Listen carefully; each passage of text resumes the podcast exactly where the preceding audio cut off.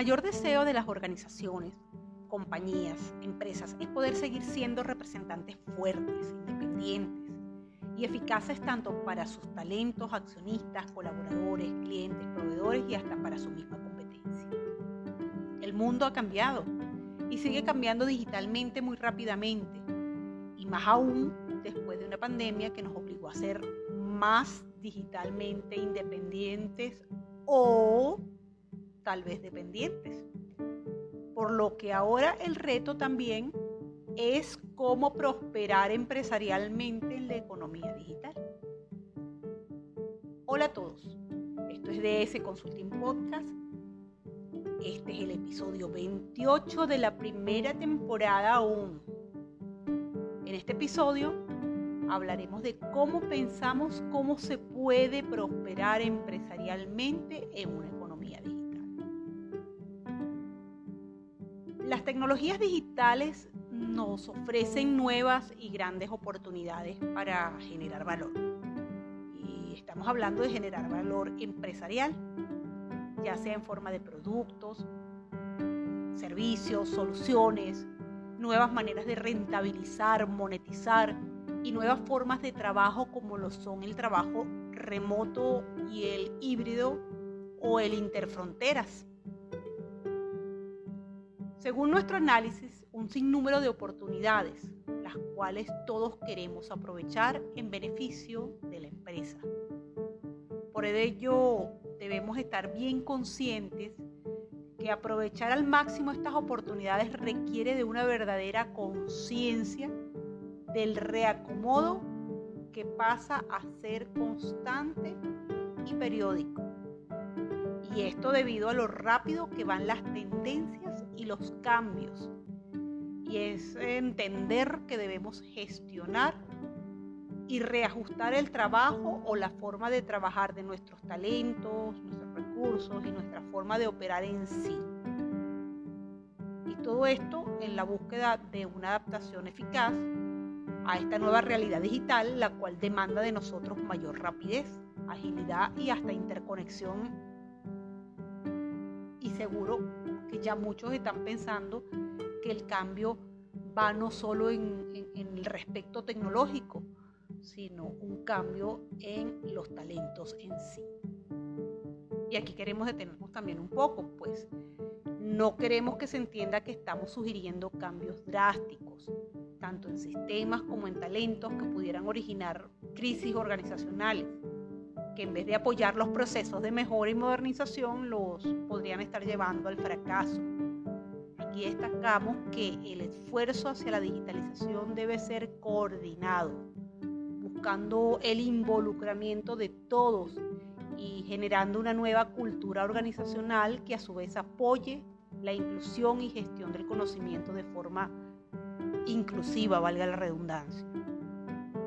Cuando hacemos este paréntesis, queremos apoyar estas afirmaciones en ejemplos claros de éxito en procesos de digitalización empresarial, tales como lo son los ejemplos de Amazon, Netflix, HubSpot, compañías estas que impulsaron procesos de digitalización desde los valores más profundos y, y sus principios organizacionales como lo son la apertura, que es la capacidad de aprender de las personas, o sea, teniendo en cuenta la experiencia de sus talentos y de las nuevas tecnologías también, porque si hablamos de aperturas no solo es aprender de personas, sino también de nuevas tecnologías.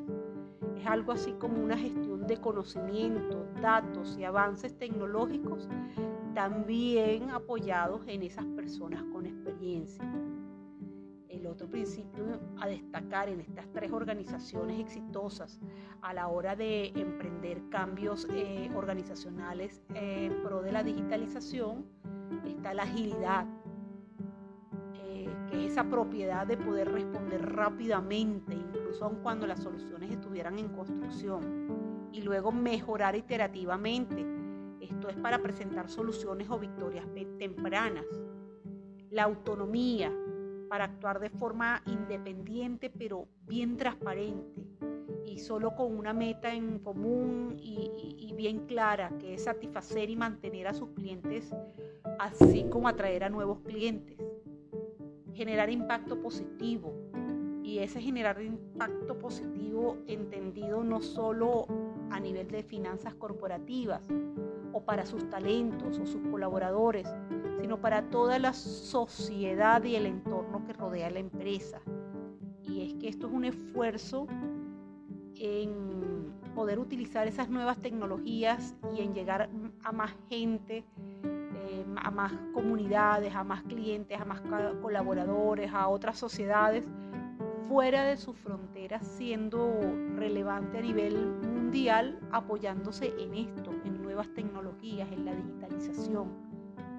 Por supuesto, la innovación es tal vez una de las características más importantes de estas compañías, porque cuando hablamos de innovar no solo estamos hablando de digitalización, estamos hablando de abordar nuevos retos con conciencia de, salir de la caja y, poder ver oportunidades y nuevas maneras de acercarse a mercados, además de hacer las cosas eh, internamente más fáciles. Ejemplo, puede ser el trabajo híbrido, que no, no necesariamente podría implicar cambio en sistemas como eh, eh, ERPs de la compañía, pero sí implica un cambio de paradigma en cuanto al trabajo atado a faenas laborales rígidas en vez de, de productividad en sí. Implica tener un talento más identificado con la organización, pues puede gerenciar su tiempo, entre otros aspectos a enumerar. ¿Cuáles son las ventajas de entrar en un mundo o en el mundo digitalmente eh, en, la empresa? Pues muchos, ¿no? Podemos tener un poco más de, control de operaciones, eh, mejoramos la gestión del conocimiento, hay una mayor exposición digital, lo cual también puede ser un riesgo, pero también hay mayor acceso a los clientes. Esto debe ser bien aplicado y estudiado. Pues, más adelante podríamos hablar de ello, ¿no?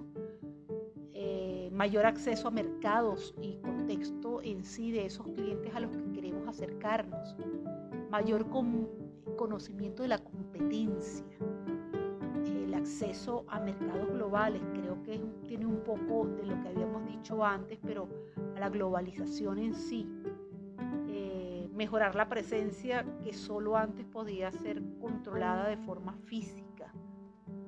Se mejoran también los canales de comunicación empresarial, el clima organizacional, como ya lo indicamos antes, y la satisfacción de nuestros talentos. Mejora la productividad y la medición. Por supuesto hay un reto adicional y, una ventaja adicional. Eh, con la digitalización podemos tener ahorros y podemos tener inclusive mejoras en lo que es la gestión de costos. Pero eh, que la digitalización no solo...